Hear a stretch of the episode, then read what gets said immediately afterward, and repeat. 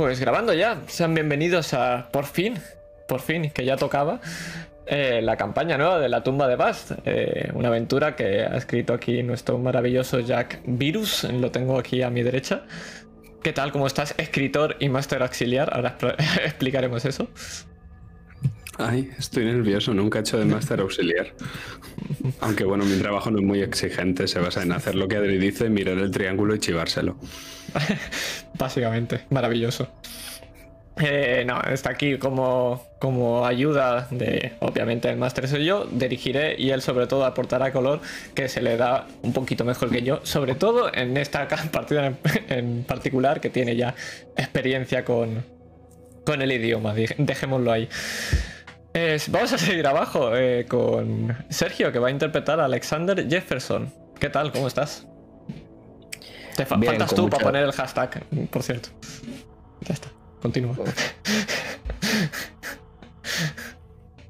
continúa, continúa. hablaremos de ello.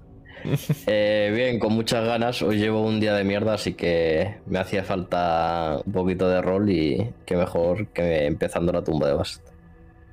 A ver, esperemos que, esta partida nos ayude a todos a. Bueno, a salirnos un poco de la realidad y a extraernos, que para eso está, y pasarlo bien. Ahí estás, también faltabas tú, Jack. Eh, seguimos, con estos hijos de. Eh, digo, con Iván, que interpreta a Salvatore Altomare. ¿Qué tal? ¿Cómo estás? Pues con muchas ganas de jugar a la tumba de Basti y de ver Guamache por fin. por fin. La verdad es que por fin se podrá ver. Por fin se podrá ver. es más, me la juego con esto, pero el siguiente vídeo del canal es Guamache. Ojo, cuidado. Ahí lo dejo. decir, así de fuerte voy. O sea, así de fuerte. No se vuelve a subir ningún otro vídeo. No se vuelve a subir nunca más. y, seguimos con Aitor que va a interpretar a William Black. A William Antes de que lo subas, se, romperá una otra tubería en tu casa. Otra tubería. Se le caerá el internet. Algo pasará, algo, se, se, caerá el edificio o algo.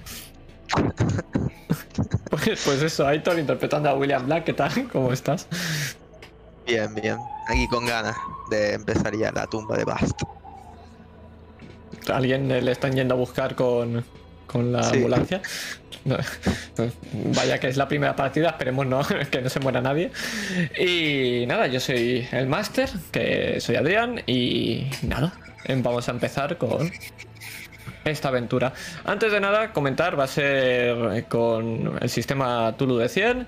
Eh, simplificado, igual que hice con Guamatse porque no me apetece tirar 80 veces, así que vamos a simplificarlo igual en pos de la narrativa y, y el módulo se ambienta en eh, los años 20 y vamos a ver cómo se van a dirigir a un país que no han explorado todavía, que es Egipto. En muchos eh, Siempre normalmente muchas aventuras eh, rodean siempre el triángulo de Lovecraft. Eh, se le he robado esta expresión al máster auxiliar porque queda súper guapa.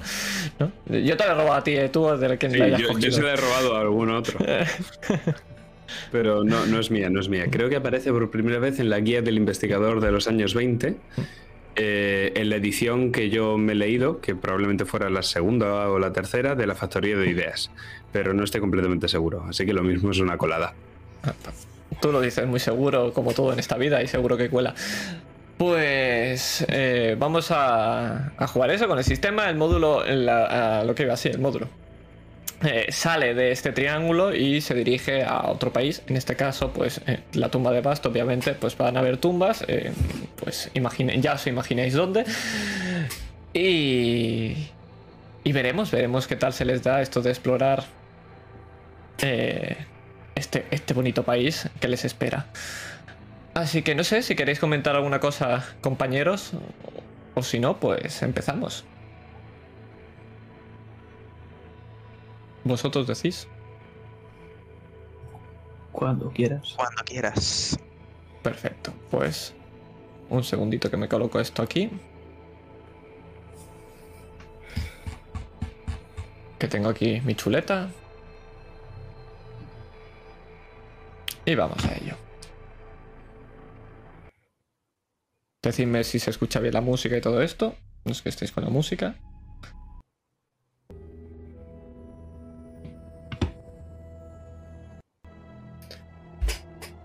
Vamos a entrar con un fundido en negro. Vamos a olvidarnos de si hay que subir o, o no hay que subir Guamatse o de lo que haya ocurrido hoy. Ya no nos importa.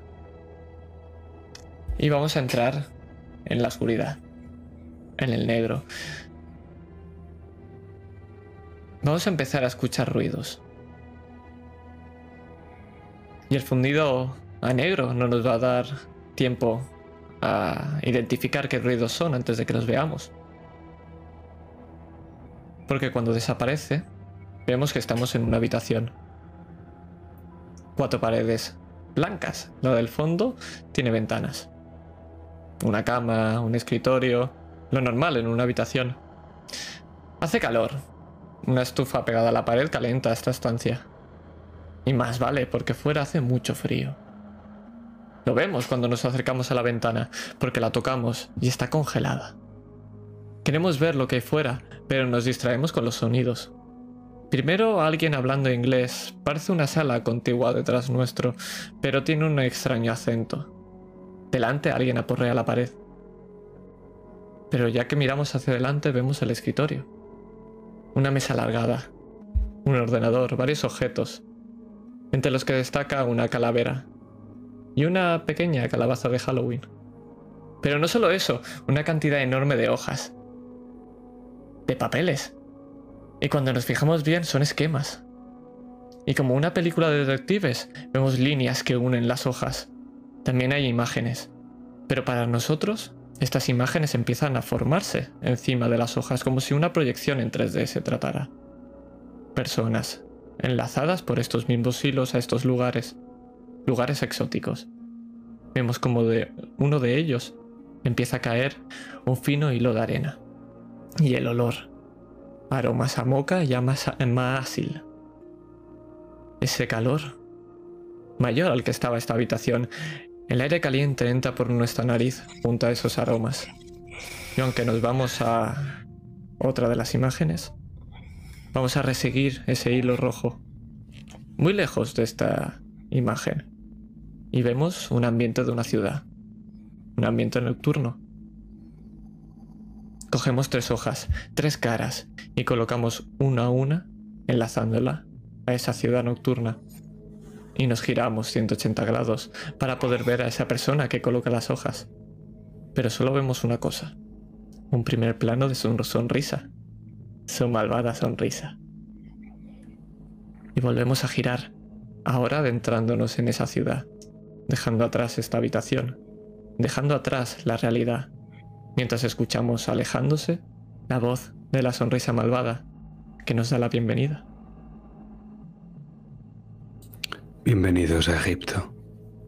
Bienvenidos a la tumba de Bast. Y ante nosotros volvemos a estar en otra habitación, pero esta ahora es muy diferente. Un tic-tac de un elegante reloj. Elegante, como el hombre al que pertenece.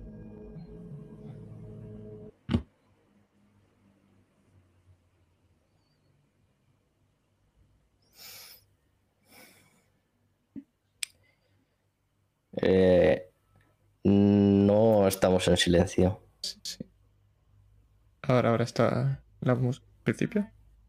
Teléfono negro. Uy, qué poquito se escucha, ¿no? Espérate un momento, perdón.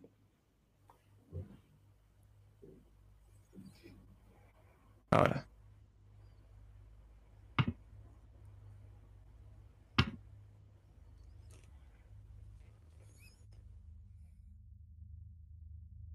El hombre elegante cuelga su teléfono negro. La llamada ha concluido. El hombre elegante está sentado en un sillón de cuero. Es un hombre de negocios. Lleva puesto un traje caro, excelente factura. El hombre elegante tiene los ojos hundidos, bolsas y ojeras. Suelta el teléfono y coge un vaso de brandy. Ahora lo entiende todo. Ahora entiende la farsa. Su despacho también es elegante. Roble y cerezo. Acogedor. Cálido. Profesional. Reloj de cuco. Esfera de cristal. Un regalo de un cliente. El hombre elegante ha tenido muchos clientes. Ambas manecillas arriba, a un minuto de encontrarse. Da un largo trago. El valor que le faltaba desciende por su garganta.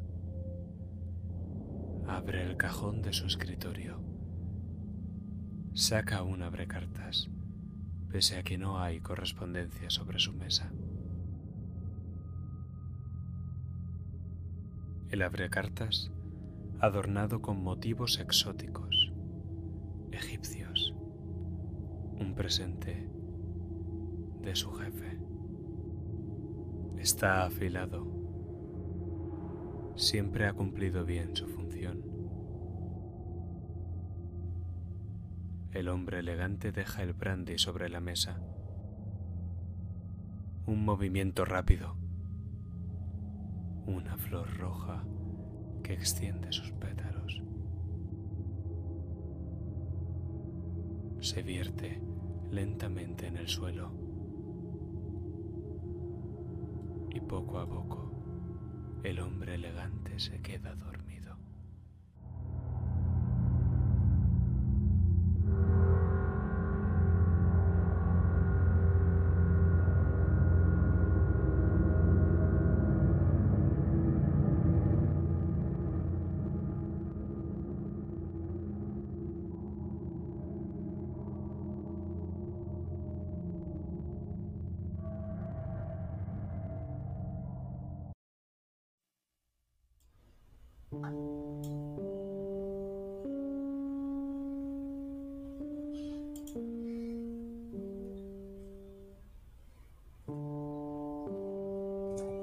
Silenciado. Perdón. Un puente. Grandes pilares, coronados por unas farolas que iluminan con una luz amarilla. Se unen por unas enormes cadenas de hierro. Forman esas sus alargadas entre pilar y pilar. No se escucha el agua del río, pues una fina capa de hielo lo cubre. Subimos la mirada y ahí lo tenemos. El famoso hotel Ritz Carlton. Un enorme edificio mucho más alto que el resto. En un par de meses se inaugurará, pero desde aquí ya es impresionante. Aunque nuestros alrededores están casi vacíos, es tarde como para estar merodeando por la calle. Algún que otro coche pasa, con esas ruedas similares a las de una bicicleta, una forma rectangular de metal, sin puertas. El conductor, con las manos en un volante unido a las ruedas delanteras por una gran barra de hierro, está abrigado, con una, larga chaqueta negra. Es 31 de enero, hace mucho frío. Y vemos el coche y avanzamos con él. Nos va a llevar a un lugar, a algún lugar, pero eso no depende de mí. ¿A dónde nos lleva? Iván, ¿dónde estaría tu personaje a estas horas de la noche? Pues en una tiendecita. Las antiguallas de los altomares. Podemos ver en la trastienda una luz encendida. En la tienda, en la propia tienda, casi no podemos ver nada, pero podemos ver cómo la luz refleja en algunas dagas, en algunas máscaras ritualísticas. Y parece ser que está todo muy bien ordenado, como si estuviese catalogado. Las dagas aquí, justo debajo, eh, algún cuenco. A la derecha, arriba, colocadas las máscaras. Hay un montón de cosas. Y parece enfermizo. El nivel de... de categorizar todas estas antiguallas. Y en la trastienda se escucha siempre lo mismo. El pasar las páginas. Páginas viejas y amarillentas. Mientras estoy sentado en un taburete. Podemos ver a un hombre con unas grandes entradas. Tiene el pelo canoso y está bastante despeinado. De vez en cuando mira ese libro y sonríe y se le puede ver que le falta algún diente. Están casi todos amarillentos. Actualmente lleva una camisa roja que está muy arrugada. Justo en el escritorio, un escritorio bastante pequeño de madera, tiene un abrigo negro que está muy sucio. Sus zapatos también son muy sucios, de un tono marrón. Podemos ver también unos ojos pequeños de color marrón, al igual que sus orejas, y una gran nariz alargada.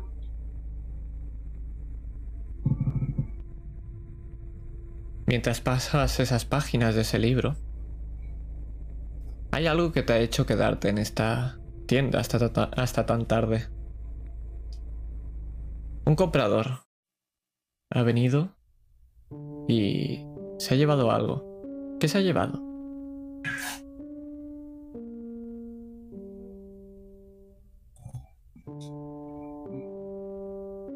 Pues seguramente algo que tenga que lo haya vendido a un gran precio, pero seguramente sea falso. Porque todas mis antiguallas me las quedo yo. Es posible que le haya convencido de un collar ritualístico, en el cual si ponías unas gotas de una virgen, te podía curar cualquier enfermedad. Y vemos ese hueco en la pared, ese hueco que tienes que volver a llenar.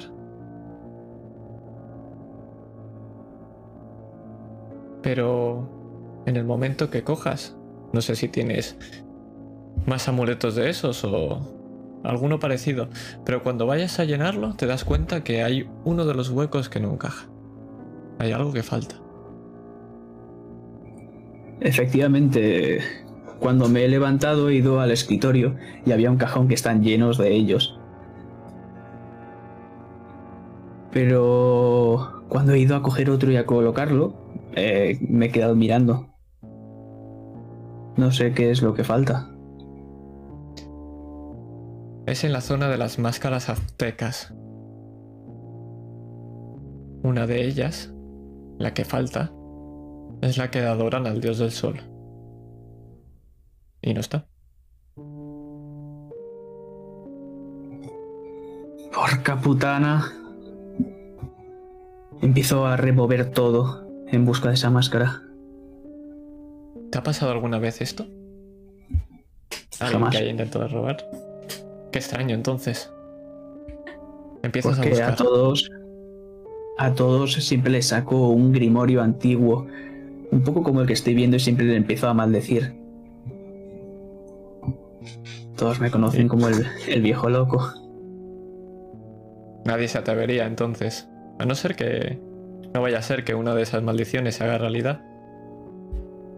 Pues empieza a, bus- a buscarla. Pero es que realmente no es que no esté, es que está cambiada de sitio. Exactamente en el lugar donde ibas a poner el collar.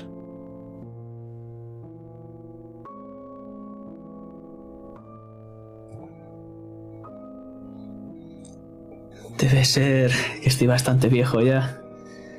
Y voy a ir a cogerla para ponerla en su sitio. Vemos cómo alargas tu mano y antes de que la vayas a tocar, suena un teléfono.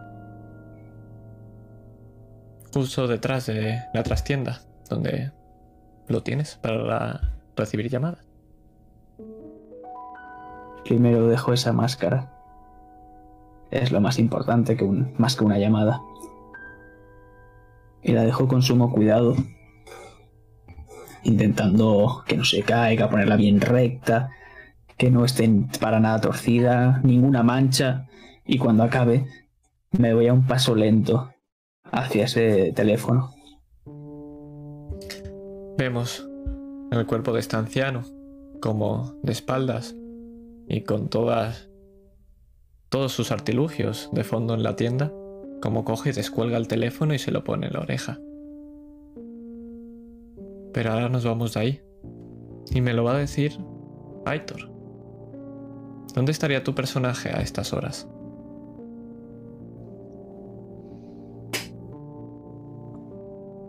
Me imagino en, en su casa, digamos casa. Se podría decir cabaña, pero es de piedra, así que es una casa. Alejada de- del centro de, de la ciudad, cerca de- del bosque, probablemente. Una casa antigua llena de, recuerdos, tanto de, de su infancia y de todo lo que aprendió eh, en los bosques, como de la guerra de, los Balcanes.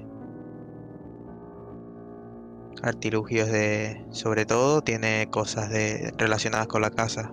Seguramente hay alguna con la caza, alguna cabeza de algún animal disecado.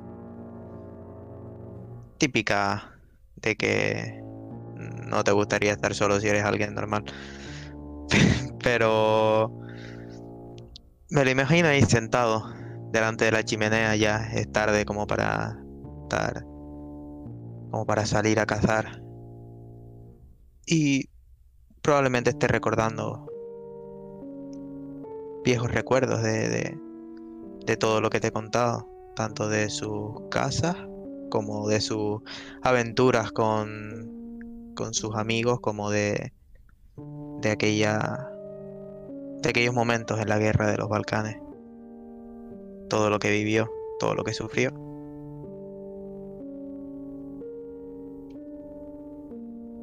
Estás mute. Otra vez. Por tu cabeza te vienen todas estas imágenes. Y la última de todas es la de una trinchera. Y en la oscuridad, un cuerpo humanoide, a lo lejos. Y se gira para mirarte con unos enormes ojos rojos. Y cuando te das cuenta estás mirando al animal que tienes colgado encima de tu eh, chimenea. ¿A quién tienes? ¿Qué animales? Un ciervo. Miras a ese ciervo. Y este ciervo lo tienes ahí por algo en particular, ¿verdad? ¿Por qué lo tienes? No es un ciervo particular. No es un ciervo normal.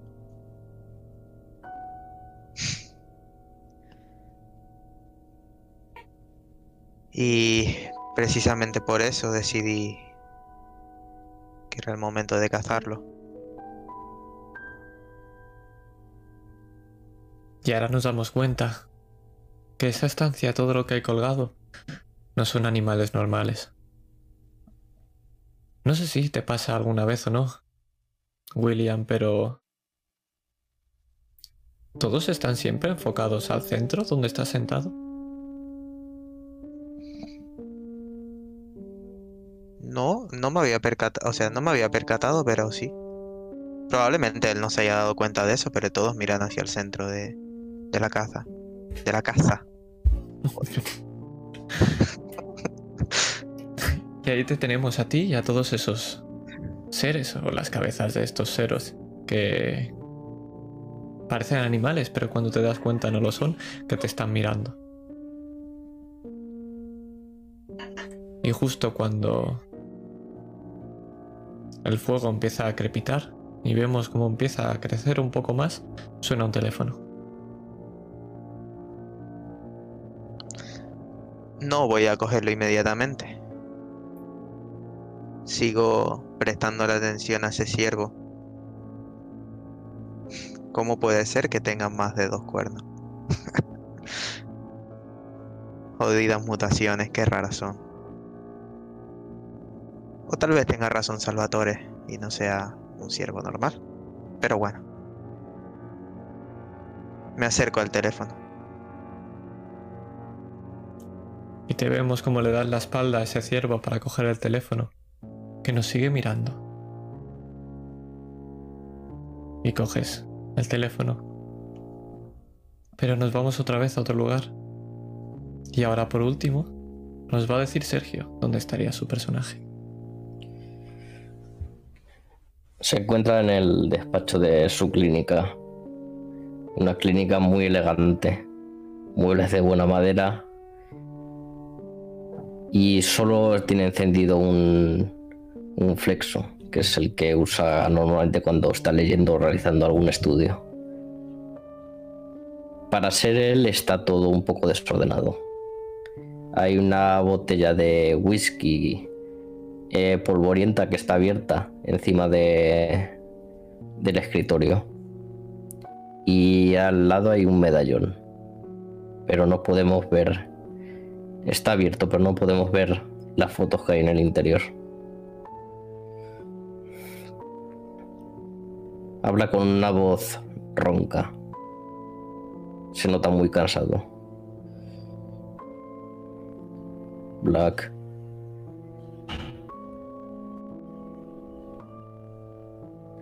No, todavía no ha habido ninguna llamada todavía. No te preocupes. Mm, vale, vale, vale. Hay algo en tu personaje que destaca por encima del resto de cosas. ¿Qué es?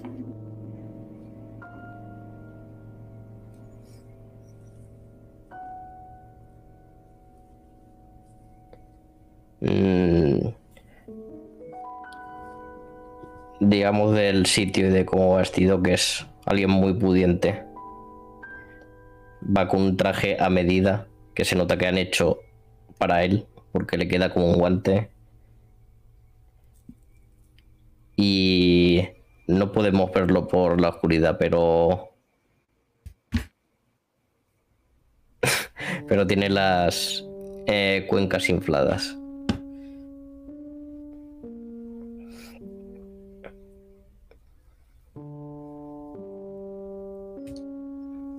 El... El lugar donde estás está lleno de tus instrumentos o están bien recogidos. Es todo todo está hecho un desastre. Es la pregunta. Eh, lo ¿Qué que es es el de- exactamente? su, su despacho, sí. La clínica que está en la, la puerta justo que tiene delante de su escritorio eh, es donde están todos sus, sus utensilios usa para su profesión. Y allí está todo súper ordenado de una manera metódica, al milímetro. Quizás sea un poco obsesivo con eso. Lo vemos todo perfectamente colocado. Y ahí, justo al lado del teléfono, hay un marco de fotos, pero no lo vemos porque está de espaldas. Está mirando ahora un reloj. Uno de bolsillo. Con brocados y que es de oro. ¿Qué Pues es? justo. Cuando mires la hora ves que son las 11 y 50. Vemos las manecillas como están cerca de juntarse. Pero aún faltan 10 minutos. Y justo cuando miras la hora suena el teléfono.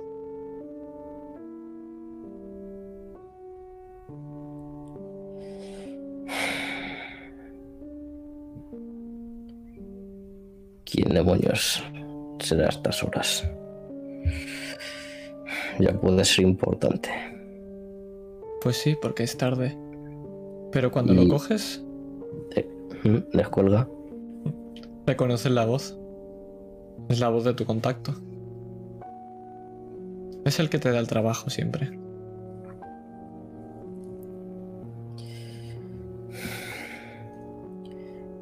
¿Qué demonios quieres a estas horas? Buenas noches. Sé que es muy tarde, pero tengo otro caso para vosotros. Y este es importante. Tan importante como para llamarme casi a las 12 de la noche. Sí. Me ha contactado uno de mis accionistas más importantes.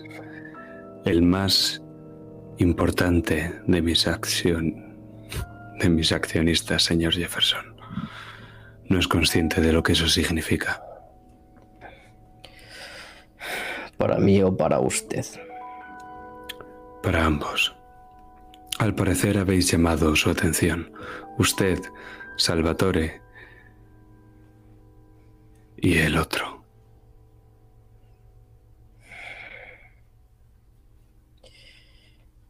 ¿Y qué quiere de nosotros exactamente? Su nombre es Arnold Funk y tiene un trabajo para vosotros tres. Os ha citado en su casa mañana a mediodía para exponeros el caso y para que aceptéis el trabajo. Vive en el número 13 de Boulevard Street, en Boston.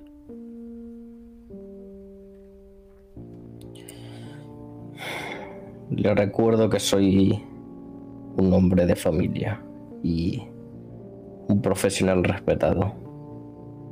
Tengo citas mañana. Esto es más importante. Jefferson no lo entiende. Este no es un caso como el resto, amigo. Esto es algo mucho más oscuro. Algo a lo que nunca os habéis enfrentado. Entiendo perfectamente que decline la invitación de Arnold Funk.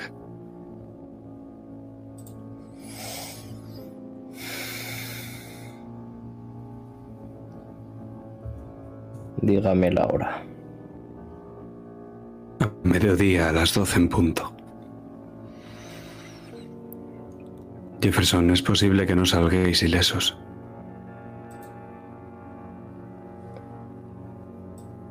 De la reunión con ese tal Arnold. No. Del lugar a donde os conducirá después.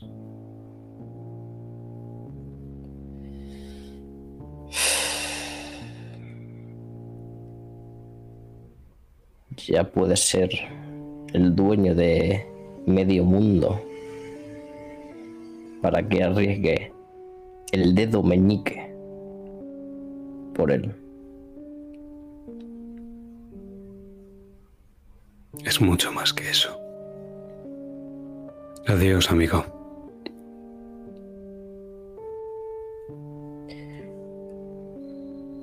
¿Cuelgas?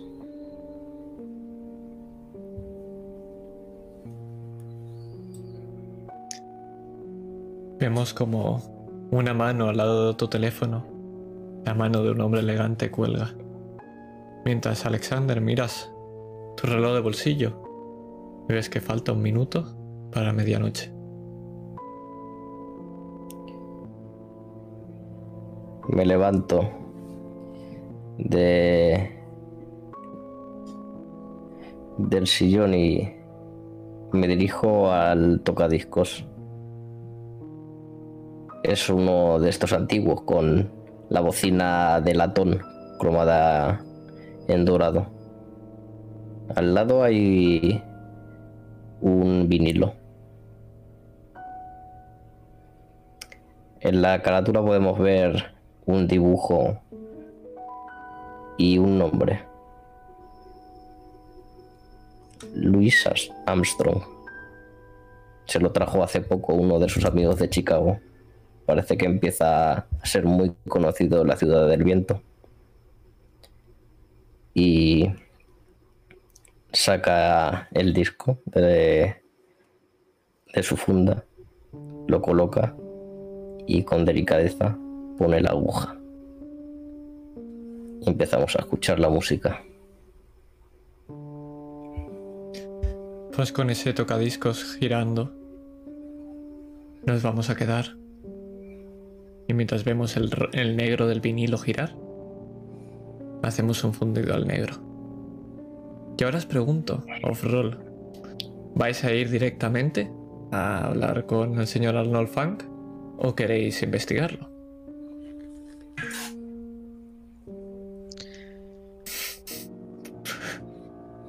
Yo preguntaré a. a. me sale. a Alexander. Porque probablemente él tenga más contacto que nosotros. Y él sabrá quién es.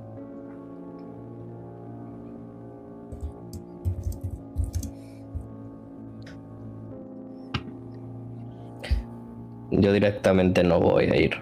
Eh, conozco algo de este tipo o sé más o menos quién puede ser. Sabes que por el nombre a ti te podría llegar a sonar de que es algo un tipo de empresario. Pero hay tantos empresarios en Boston que no podrías saber más. Tendrías que investigar para saber más. Pues me dedicaré a hacer alguna llamada por la mañana para confirmar quién este- es este tío y por qué, por qué me puede reclamar.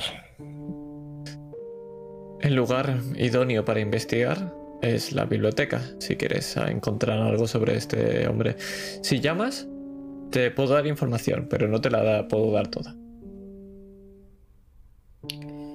Te puedo dar información sobre eh, sus, eh, sus temas eh, de empresa, que puedas conocer de esto, pero cosas, quizá noticias más personales o cosas sobre su vida, se te escaparán. No, tiraré de contactos y yo creo que bastará con llamar al alcalde. Ok. Pues... Todos habréis conocido esta llamada y vamos a ir justo a las... un poco antes de las 12 y te voy a dar la información después de esa llamada. ¿Vas a llamar justo antes de reunirte o quieres rolearla?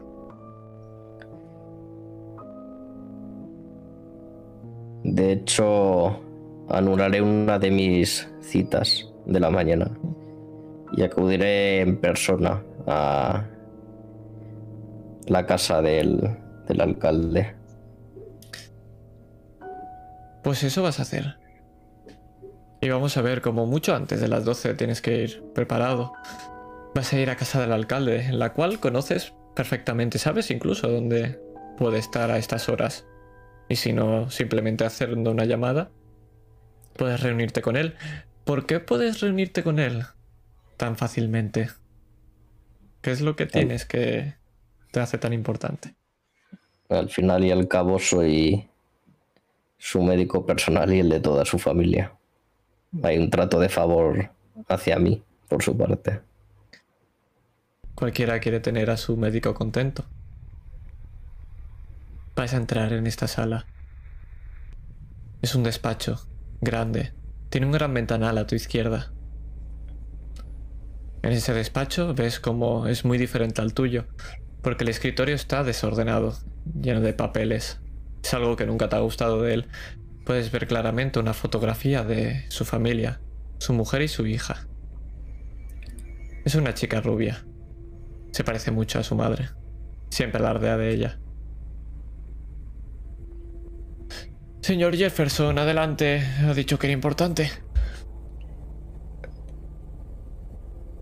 Alexander se queda detenido mirando la fotografía y más en concreto a, a la hija. Mientras se toca algo que lleva en el bolsillo de la gabardina.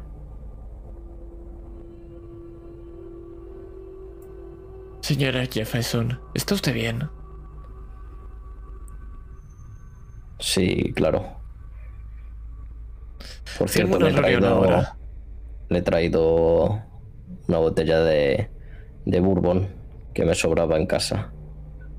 Sé que es de los que le gustan a usted. Por supuesto, usted me conoce bien, Jefferson. Dígame, tengo una reunión en media hora. El tiempo vuela, ¿sabe?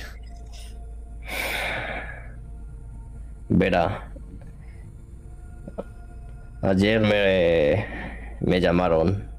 Al parecer hay alguien que reclama mi ayuda para cierto cierto tema relacionado con lo que hago.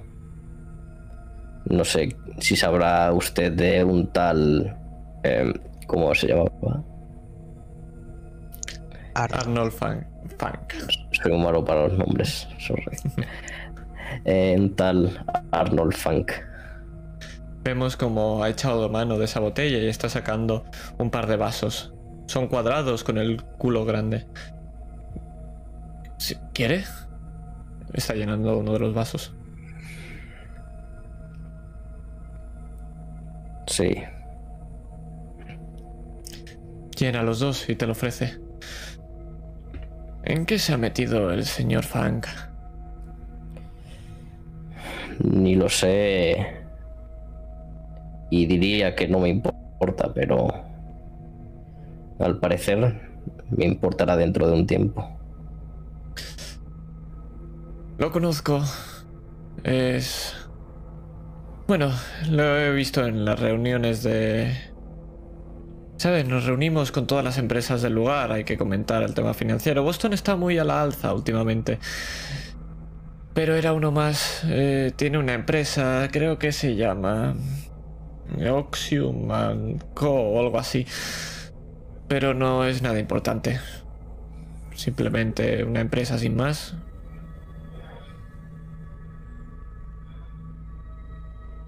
Ya veo. Alcalde Gordon.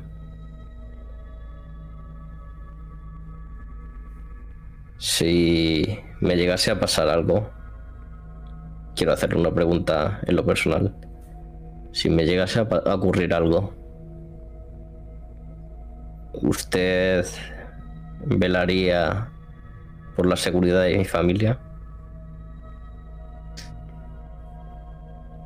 Por supuesto, señor Jefferson, pero espero que no le ocurra nada. Si le ocurre algo a mi médico, quien dice que no me vaya a pasar a mí lo mismo, ¿verdad? Nos necesitamos unos a otros. El mundo es un pañuelo.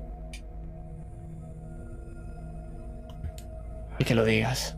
Coge y te acerca la copa para que brindes con él. Por el pañuelo. Jefferson se lo bebe de un trago y mira su reloj. Bueno, alcalde Gordon, no me queda mucho tiempo. Nos veremos. Nos vemos, señor Jefferson. Y si viene la próxima vez con o todo esto, espero verlo más pronto. Más a menudo. Y vemos cómo coge la botella de whisky y la guarda en un armarito que está llena de botellas. Todas de whisky, de diferentes marcas. A medio empezar. De lo por hecho, alcalde. De lo por hecho. Y vamos a ver cómo marchas en el reflejo de ese cristal. Y a la vez que cierra la puerta de la, de la vitrina, se cierra tu puerta. ¿Y me vais a decir vosotros, os vais a reunir antes? ¿En algún sitio en concreto? ¿O vamos a ir directamente a la casa del señor Funk? Yo voy directamente y llego cuarto de hora antes. Pues adelante, os dejo vuestra escena hasta que os dirijáis a la mansión.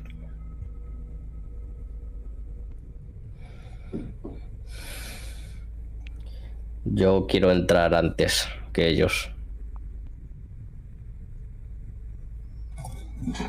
Yo le habré dicho una hora a, Will y habré llegado un cuarto de hora después. Pues vamos a hacer una cosa. Alexander habrá llegado ya hará un tiempo. Vamos a ir con William y con Salvatore. ¿Cómo es ese encuentro? Pues imagino que nos habremos citado cerca, ¿no? O debajo del de mismo piso de este señor. ¿O me has citado en tu, en tu tienda? No, la tienda no. Después de lo que hiciste la última vez, no.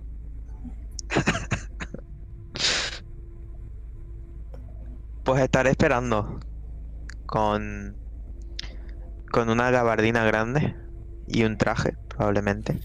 O sea, un traje y una gabardina que cubra el traje. Y algo desesperado. La verdad. Desde la espalda, no te esperarás que aparezca yo. ¡Mi amigo! ¡Will! Te doy un abrazo.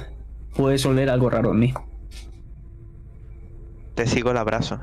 Eh, hace un cuarto de hora. ¿Dónde estabas, Salvatore? ¿Y a qué hueles, sobre todo?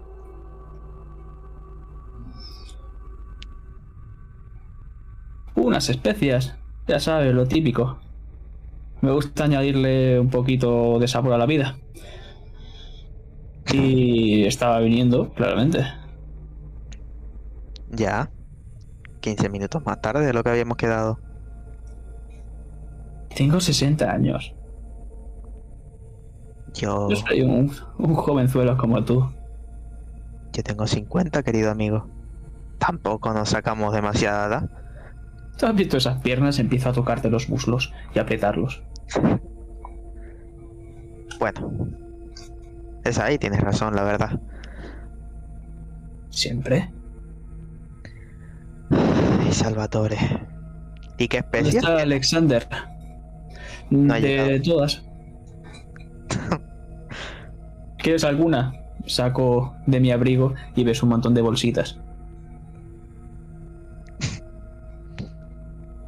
No, no, gracias, Salvatore. La verdad eres una caja de sorpresas. Y sobre Alexander no sé nada, solo me me contestó un poco por encima quién era el señor este que nos llamó anoche. Bueno, supongo que te habrá llamado a ti también, claro. Si no, no tiene mucho sentido. Y poco más, no me dijo nada de quedar ni nada. Bueno, pues entremos, ya vendrá. ¿O entramos ya? También. Es otra opción. Hombre, no quiero que me haga esperar. Ay, Salvatore. Qué bien me caes, querido amigo. Subamos. Lo cojo por el hombro y vamos entrando. Pues no vais a subir porque os voy a describir un poco el lugar donde estáis.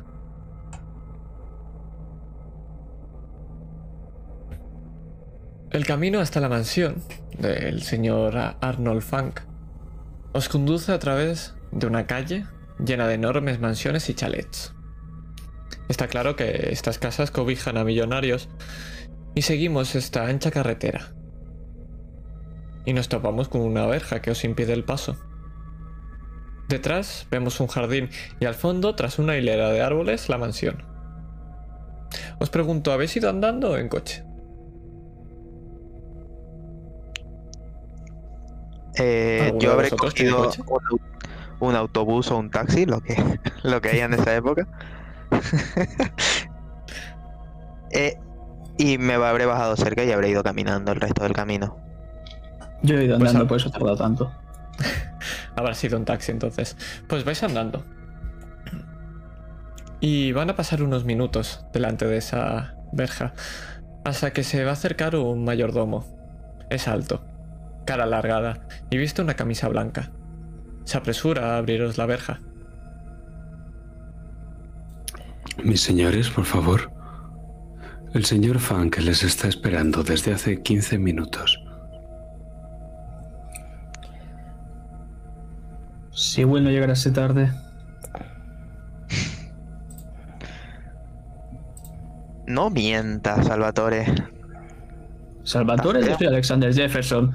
Entro. Le sigo. Muchas gracias, señor. Por cierto, al fondo, delante de la puerta, veis el coche de Alexander. Uno muy elegante. Su compañero Pues ya llegado. ¿Hace mucho que llegó? A la hora prevista y un poco antes. Lo que la etiqueta manda en la ciudad de Boston. Cierto. A ver si mi amigo Salvatore aprende de una vez. Estoy harto de repetírselo. Miro a ambos lados haciéndome el loco. Cuando miras ves el jardín que está impecablemente cuidado. Y vamos a seguir esta hilera de árboles que son cipreses más exactamente, que guían y rodean la mansión, además de una fuente barroca en mitad del camino. Llegáis a una al centro de la mansión y el coche de Alexander está justo a la izquierda, en una zona de tierra. Vemos como hay una un hilito de de piedras para reseguirlo y proteger el jardín de pisadas. Y delante vuestro la gran mansión.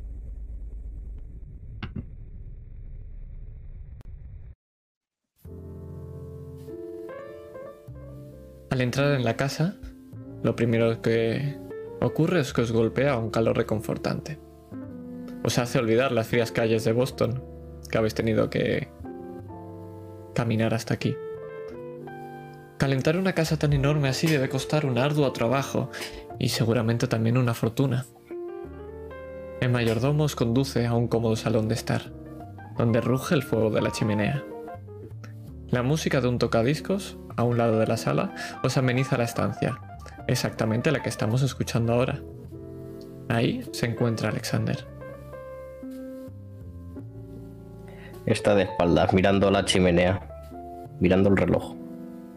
No se ha dado cuenta de vuestra presencia, pero podéis ver que efectivamente está mirando ese dichoso reloj que siempre lleva encima.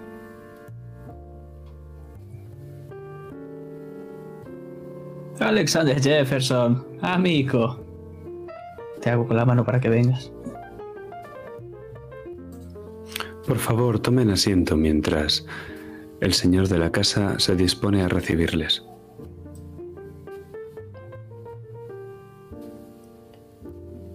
Alexander eh, se levanta y se gira lentamente hacia vosotros y os enseña el reloj. Cuarto de hora tarde. El italiano. No tengo nada más que decir.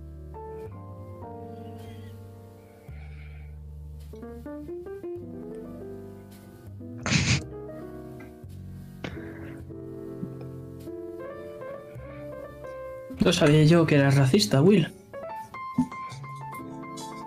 No soy racista.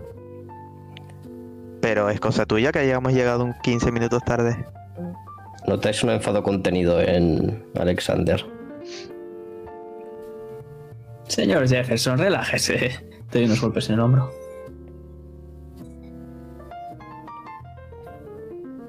Quita tus sucias manos de mi hombro.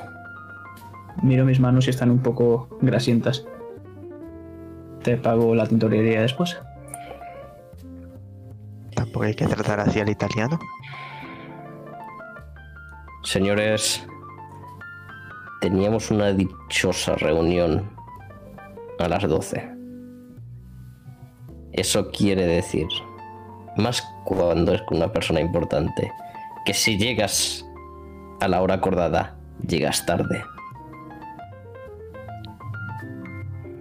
Yo al señor no lo veo por aquí. O sea que está llegando de tarde.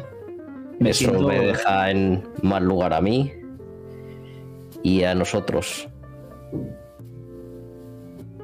En mitad de esta discusión se abre la puerta. Y os lo encontráis. Arnold Fanka. Se conserva bastante bien a pesar de sus años. Una mata de pelo gris bien plantada en su cabeza. Una barba bien recortada. Se le ve energético. Tiene un pequeño bigote sobre su labio superior que juguetea y se peina de vez en cuando haciendo espirales con su dedo. No lleva puesta la chaqueta, porque, por lo que no logra disimular del todo esa pequeña barriga que abulta. Chaleco negro, tirantes blancos con una franja verde oscuro en el centro. Se dirige hacia vosotros para saludaros, extendiendo la mano. Muy caballerosamente, sus pequeños ojos negros brillan con la emoción contenida. ¿Con que sois vosotros? Par 10. Desde luego no os imaginaba así, desde luego que no. Mi nombre es Arnold Funk. Un placer, Arnold. Encantado, ser Flank.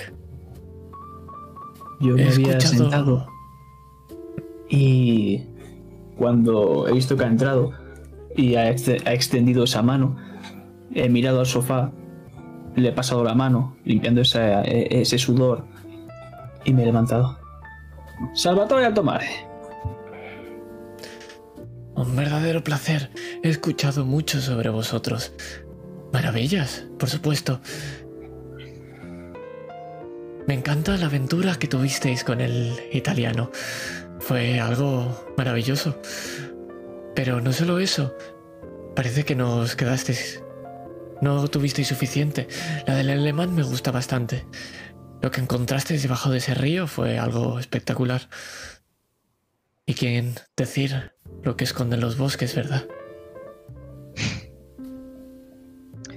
¿No lo sabes tú bien? Hombres como Unes habrían fracasado allí donde vosotros triunfasteis. Os habéis enfrentado a algunos de los horrores más temidos por los hombres. Y aquí estáis, sanos y cuerdos. Aún después de todo. Hombres excepcionales, desde luego que sí. Aquí en Boston. Frank, Sí, perdone, perdona que le interrumpe, pero deje de halagarnos y vaya al grano. Sí, de, de acuerdo, hablemos de trabajo. Verán, caballeros, yo soy un hombre de negocios. Y mis socios han puesto sus miradas al otro lado del océano, en el continente africano. Y no los culpo. Europa, América, todo esto ya está muy visto. Los occidentales llevamos siglos agotando estas tierras. Fueron ricas una vez, sí, pero ahora poco tienen que ofrecernos. La solución es mirar a los nuevos horizontes. El mundo es mucho más que lo viejo. Son los nuevos continentes los que tienen las verdaderas oportunidades. Asia, África. ¿Me siguen, verdad, señores?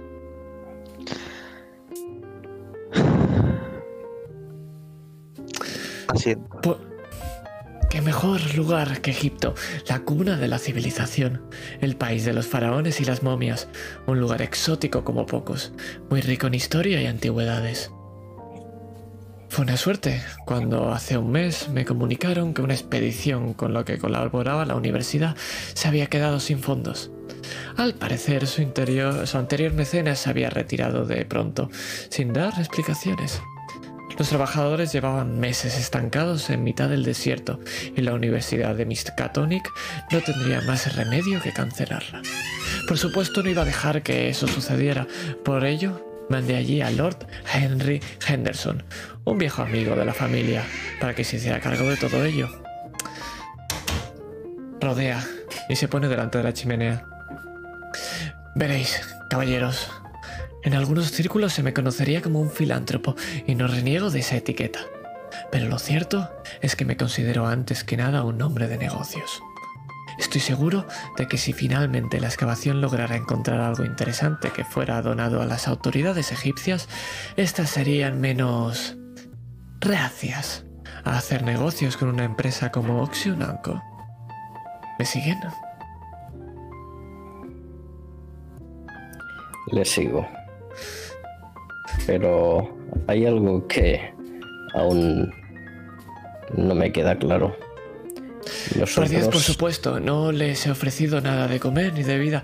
Eh, señor Jack, ¿podría traerles algo de ver? ¿Qué desean?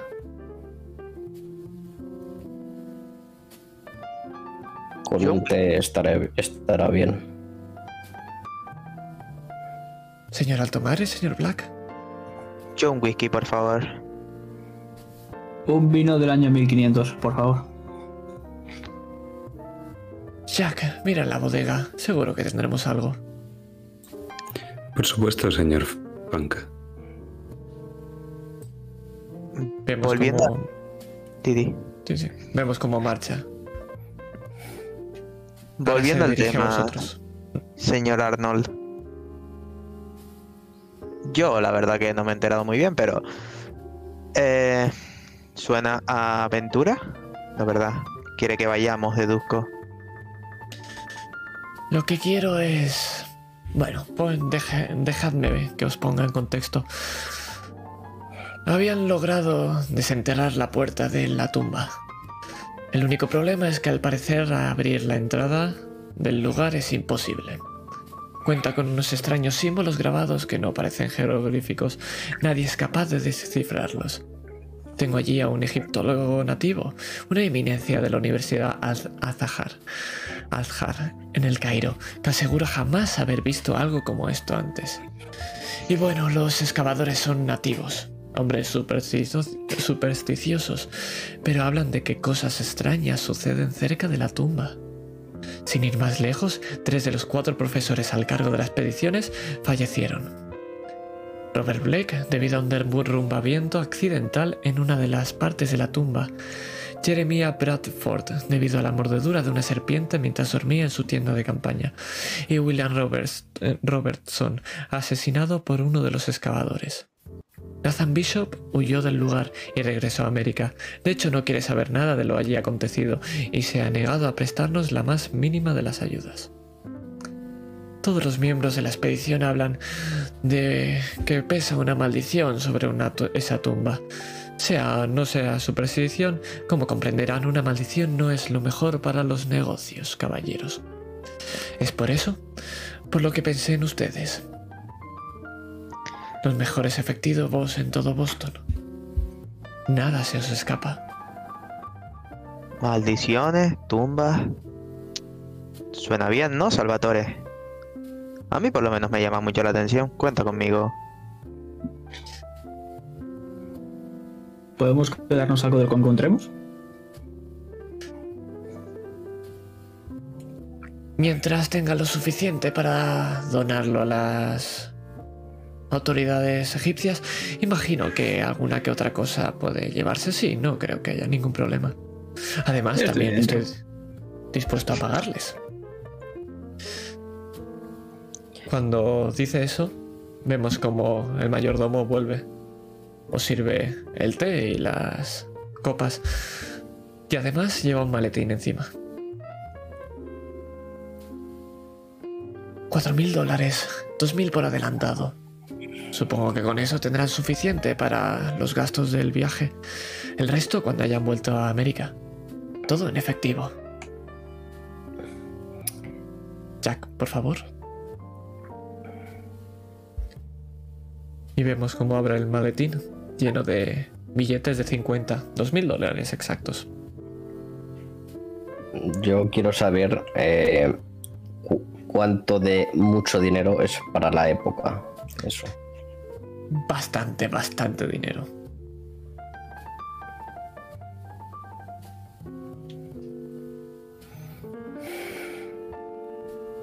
Bueno, ahí trato.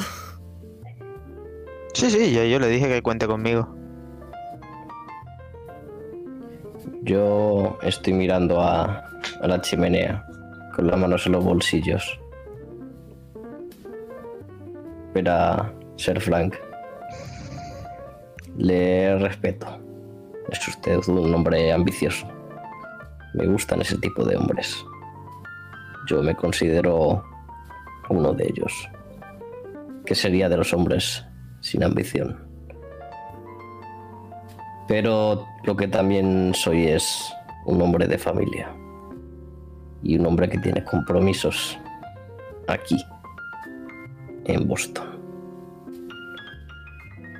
Entiendo lo que Eh. dice, señor Jefferson. Es más, es por eso mismo que le he llamado. A pesar de que esta es una aventura quizá compleja, sé que sin ninguno de vosotros tres podrá ser conseguida. Ya no es el dinero, ya es que sin vosotros la tumba no se va a abrir. Estoy seguro de eso. Deme una sola razón, aparte del dinero, por la que tenga que arriesgar mi vida por su empresa personal. Se acerca a tu oído. Dicen que se puede recuperar lo que una vez se ha perdido.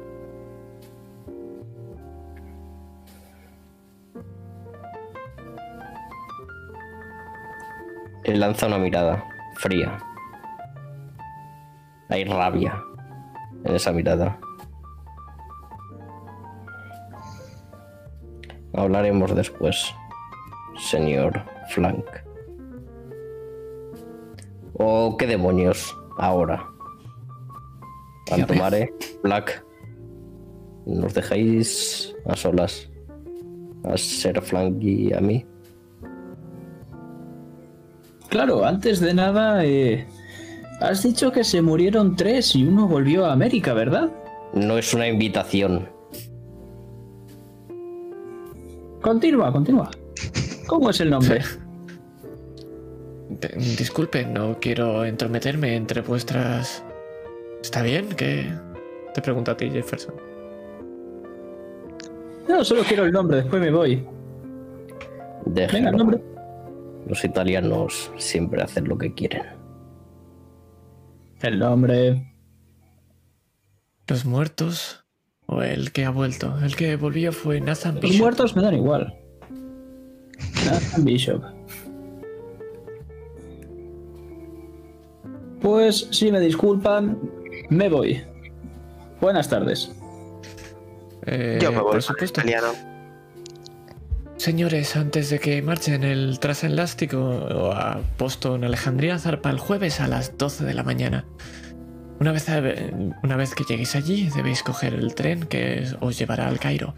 Un guía os esperará allí y os conducirá hacia el hotel Shepherd's Henry. Ay, Shepherd's, perdón. Henry os esperará allí. De acuerdo. Eh, por cierto, me llevo esto. Cojo el maletín. Mucha suerte, caballeros. Gracias. Bueno, Salvatore, a tu tienda, ¿no? No, a hablar con Nathan Bishop. Me vale, vamos. Suerte, no ha sido posible contactar con él, pero estoy seguro que con vosotros, señores, tendréis suerte con ello, lo que no habéis conseguido ya, ¿verdad? Que sí, que adiós. Se va a despedir, además quiere ir a daros la mano. ¿Os dará la mano? Yo se la Y doy. marcharéis. Yo estoy abriendo la puerta. Cuando se dé cuenta, Salvatore se habrá ido ya. Perfecto. Dígame, señor Jefferson, que necesita hablar. ¿A qué se refiere exactamente?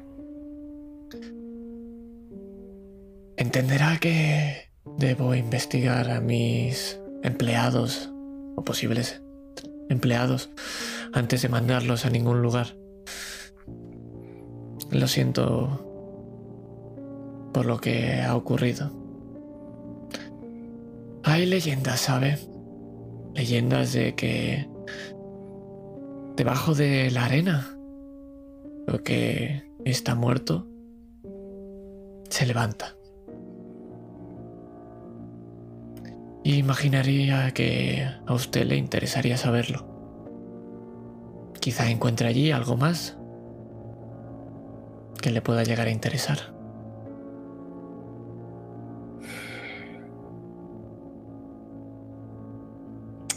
Verá, soy un hombre que intenta leer y, conocer todo, todo lo que puede. Y no sé exactamente a qué se refiere con lo que ha pasado. No ha pasado nada. ¿Me entiende? Y sabe otra cosa, usted tiene ascendencia francesa, ¿no? Por supuesto. No me gustan los franceses. Son traicioneros. Buenos son los negocios, pero son traicioneros. Entiendo sus dudas, señor Jefferson, pero en mí se lo está encontrando una mano que necesita ayuda.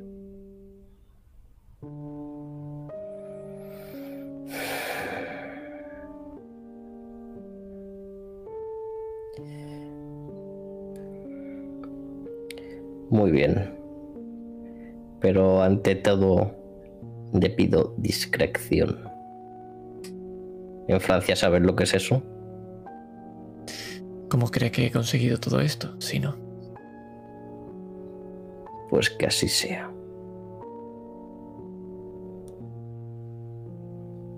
Entonces, recuerde, 12 de la mañana. ¿Me sigue?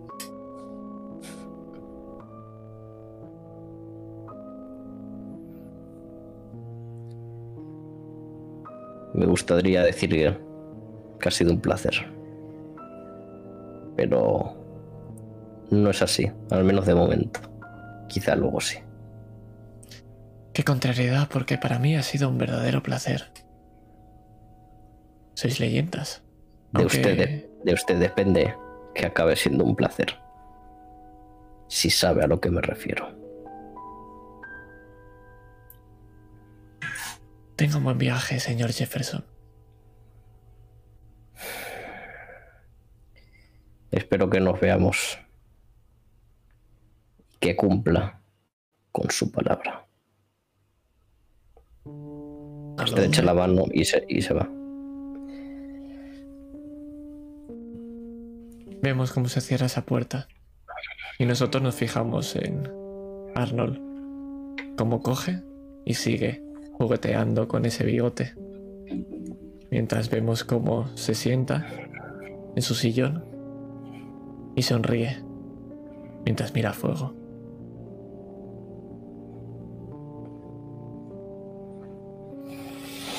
Y nos vamos de ahí.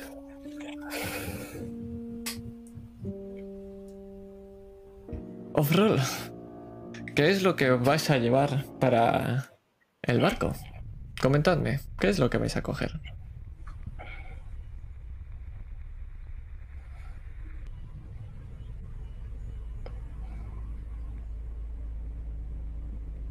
Yo me llevaré un maletín con todos mis utensilios que pueda llevarme encima. eh, además de ungüentos y todo tipo de cosas que se usarían para la medicina.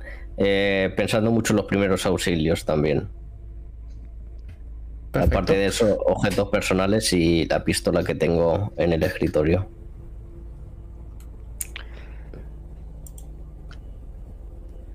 Salvatore, William, ¿qué os vais a llevar? Os comento, va a ser un viaje de tres semanas y no sabéis el tiempo que vais a estar ahí. Habéis, os habéis enterado del tema de los eh, muertos. Así que vosotros decidís qué os lleváis y qué no os lleváis. Siempre que obviamente tenga lógica con vuestro personaje. yo Ropa, escopeta de caza.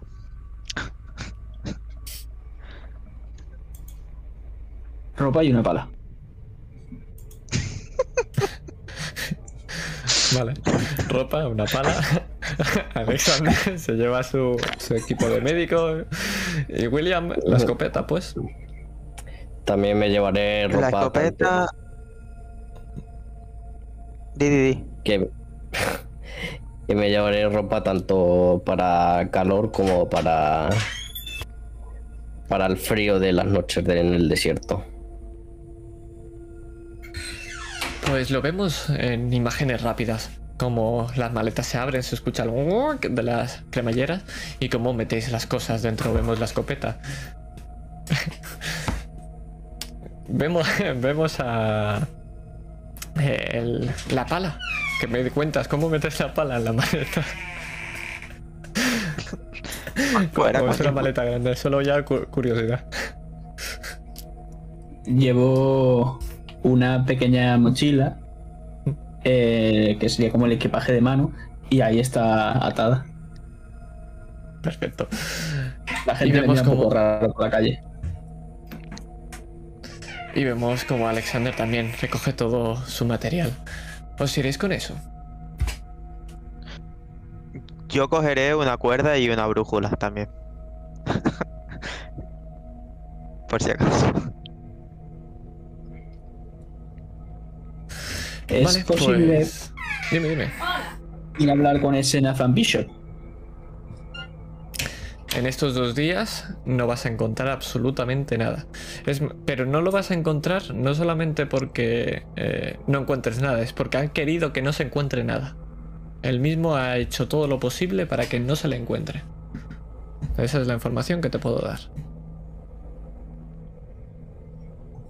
Pues podremos ver las calles de Boston llenas de papeles. Alguien sabe dónde está Nathan Bishop, pero nadie llama. Y vamos a ver uno de esos papeles que está colgado en el puerto.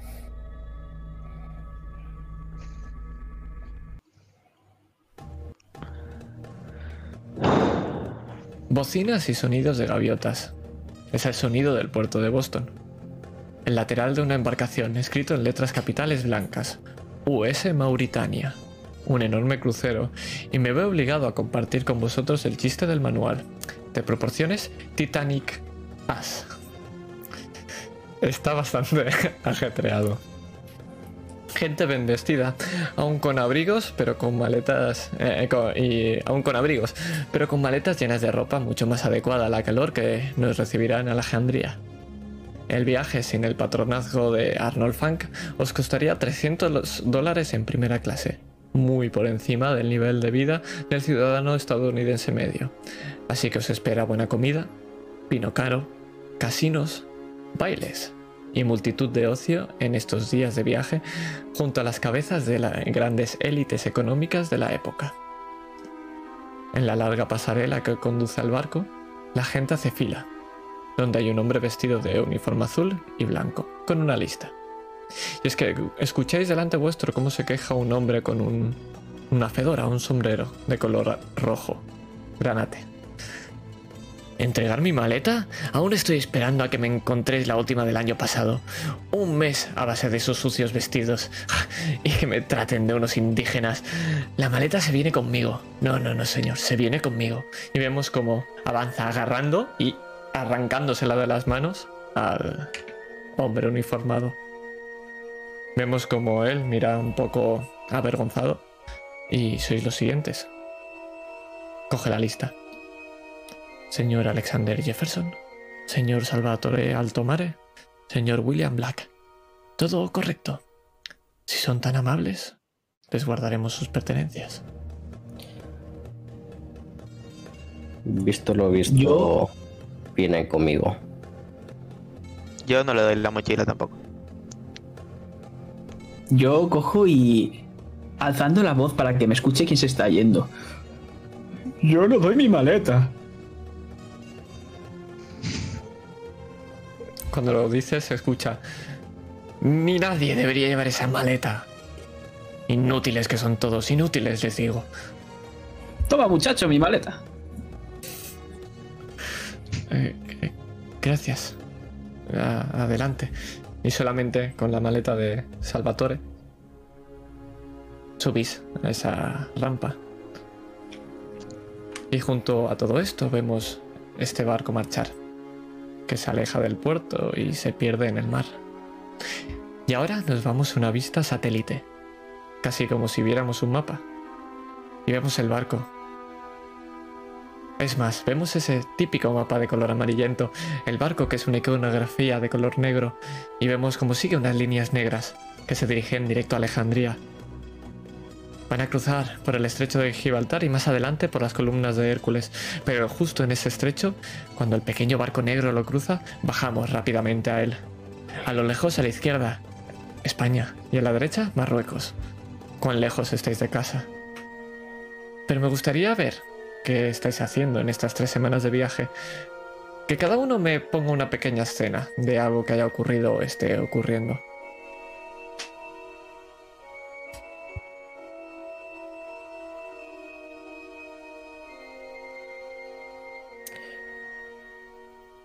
Yo me imagino a Alexander leyendo algunos libros que cogió de la biblioteca sobre Egipto. Mitos y leyendas de del antiguo imperio Egipto.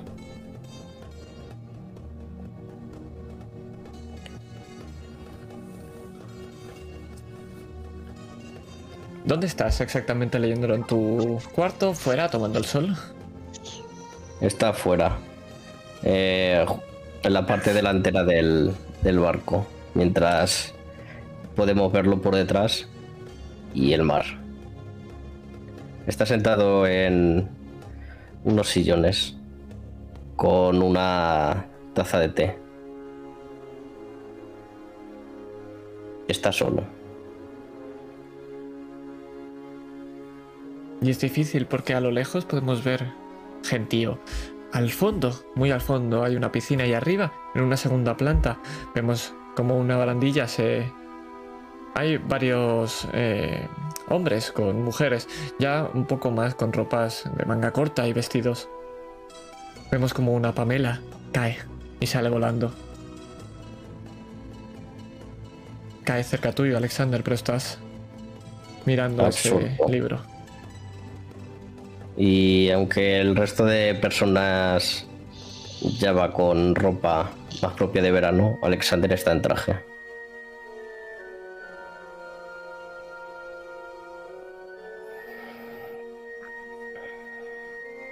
Salvatore, cuéntame tu escena.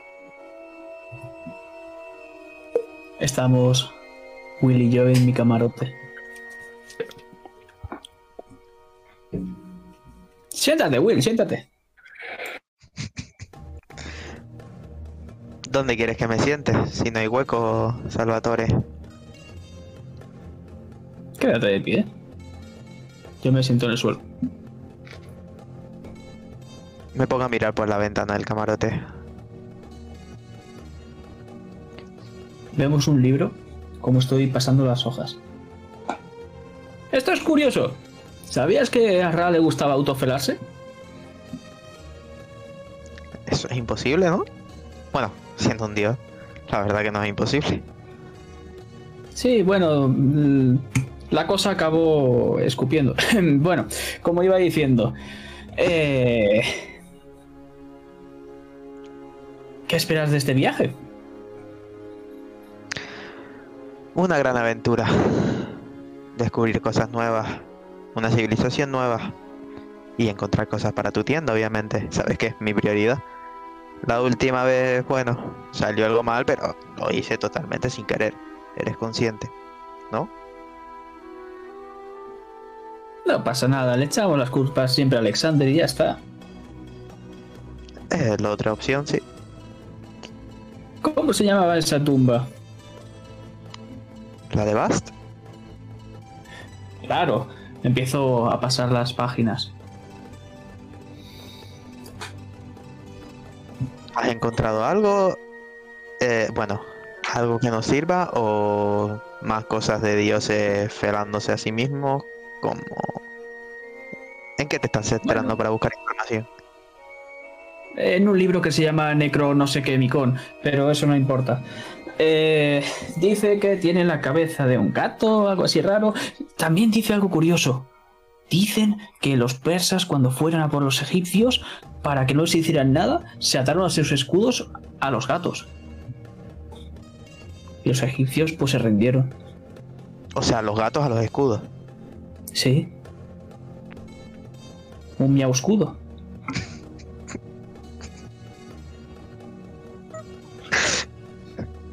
Joder. ¿Qué imaginación tienes? De verdad. Pero si es lo que pone aquí, El mi Pero, escudo lo señor. pone también. efectivamente lo pone. ¿O lo añadiste tú? ¿Ves cómo tacho el libro? Deben haberse equivocado. ¿Algo más de utilidad? ¿Y más actual? Dudo que si apunto con la escopeta a un gato, pues se rindan los, egipto- los egipcios. No, no, no, no apuntes jamás a un gato. Son algo místico, algo sagrado. ¿Sabes? Dicen que los momificaban después de morirse. ¿A los gatos o a las personas? A los gatos, me imagino que también a las personas, ¿no? Si no, ¿para qué existen las tumbas? Buena pregunta. ¿Para qué sirven la- las tumbas? Para guardar a los muertos. ¿Solo? Es estúpido. Pero solo para guardar a los muertos.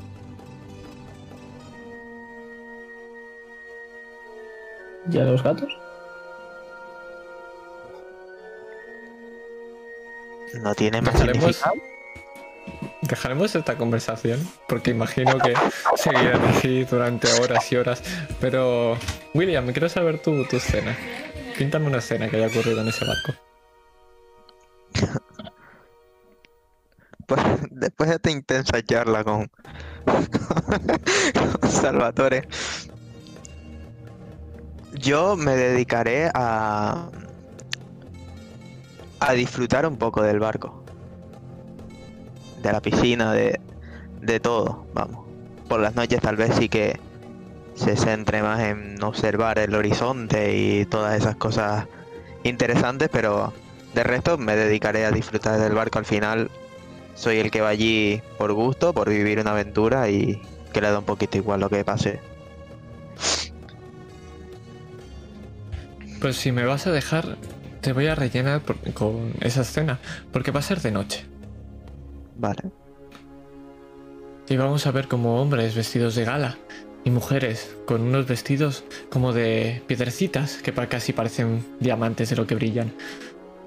Acompañan a esos hombres. Vemos como justo en la cubierta han hecho una noche de baile. Luces, focos alumbran el centro. Todo el mundo re- ríe. eh, lo he dicho las dos veces. Ríe y. ¿Dónde están Salvatore y Alexander en este momento?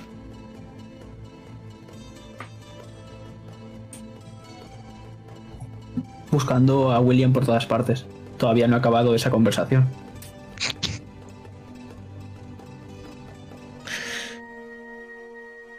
¿De Alexander?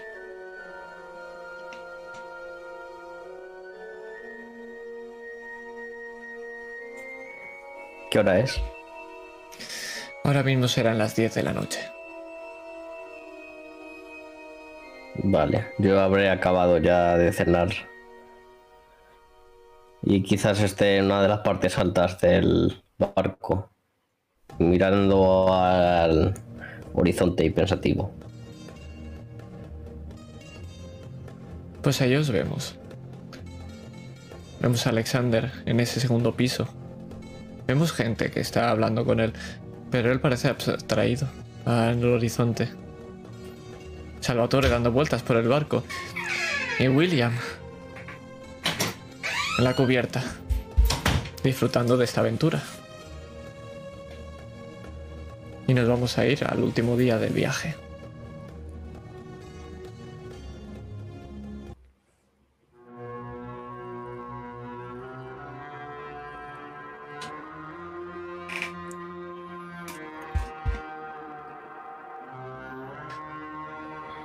Han pasado tres semanas. El cielo, de madrugada y con las luces del alba, el puerto de Alejandría se presenta ante vosotros. El carrol es terriblemente húmedo y pegajoso. Nada, nada más salir a la cubierta empezáis a sudar. Al momento. Paredes blancas de un palacio. Es la primera imagen que os otorga Egipto. Son las del palacio Ras el Tin, una fortaleza que se alza en una península a la derecha del buque, por encima del faro moderno. El crepúsculo está agonizando y deja paso a un precioso amanecer rojo, y los muros brillan en consonancia con ese tono rojizo, casi como si estuvieran cubiertos de sangre. El barco entra en el puerto interior, pasando junto a dos buques de guerra ingleses. Parecen llevar aquí atracados desde la Gran Guerra. Y justo cuando en la vía amarra, un sinfín de botes os rodean. Representan a todas y cada una de las agencias de viaje conocidas por el hombre, en una frenética lucha para que sean los primeros en ser vistos. Normalmente hay dos, uno que rema o conduce y otro que os exhorta tanto en árabe como en inglés. Viaje con nuestra agencia o alójese en nuestro hotel. Es lo que lográis entender entre la algarabía, pero dicen muchas cosas más. Antes de desembarcar, os dirigís a la oficina de sobrecarga a por los billetes del ferrocarril, que os llevarán hasta el Cairo. Todos parten de la estación central de Bab el Hedit. También os permiten cambiar los dólares por piastras. Un dólar equivale a 15 libras de oro egipcias, que equivalen a 1500 piastras.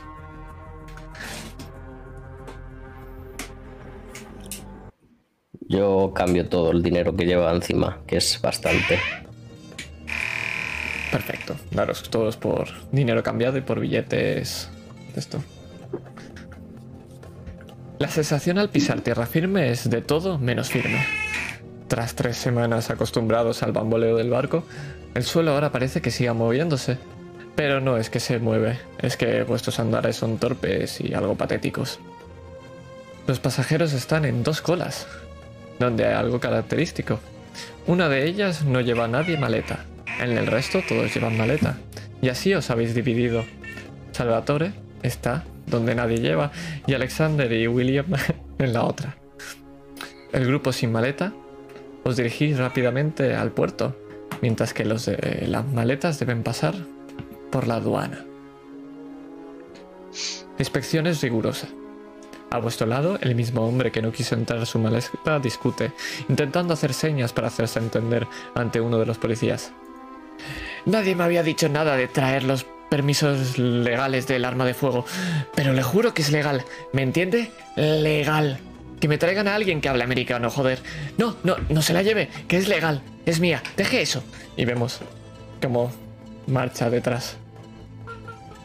Y William, Alexander, delante vuestro, uno de estos uniformados os mira sonriente. Es alto, con una tez morena, ojos marrones y una nariz grande. Os pide la maleta. Salam alaikum, Merakani Garif. Sí. Hola. Ugra. Burgundilla Fard. No lo entiendo. Burgundilla Fard. La maleta. Sí, que des la maleta. Nem. Nem. Menos prisas y solo llevo cosas de medicina. Halal. Revisa la maleta. ¿Hay algún arma?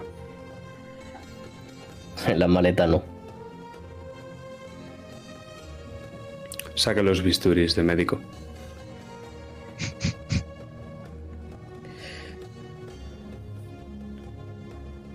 ¿Qué haces? Zikina.